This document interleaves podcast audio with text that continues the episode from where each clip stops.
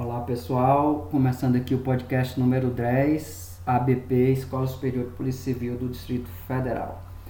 É, então a situação, problema 3 foi uma imagem, é, a imagem mostrava uma, uma, um, uma figura, né, uma personagem muito similar ao Charlie Chaplin, é, e lembrava um pouco Tempos Modernos, o filme né, do Charlie Chaplin.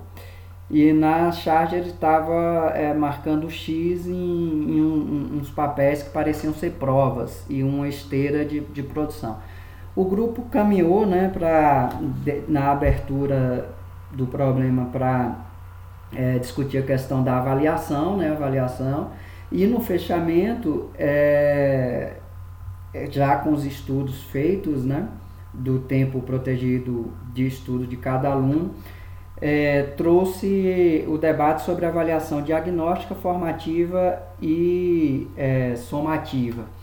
Então, foi um, um momento é, muito importante de conhecimento da metodologia ABP, porque qualquer processo de ensino-aprendizagem, qualquer, ele precisa de uma avaliação.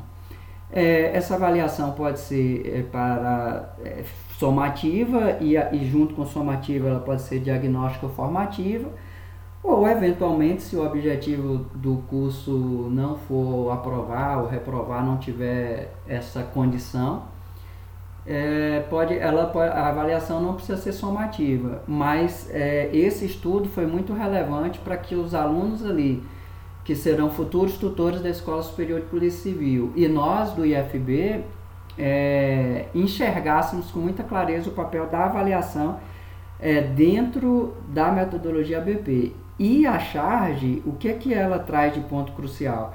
Em que medida é, essa avaliação dentro do contexto do, da ABP ela difere, ela inova em relação à avaliação tradicional, que a charge tenta retratar é, a avaliação tradicional. Então foi isso, até o próximo podcast.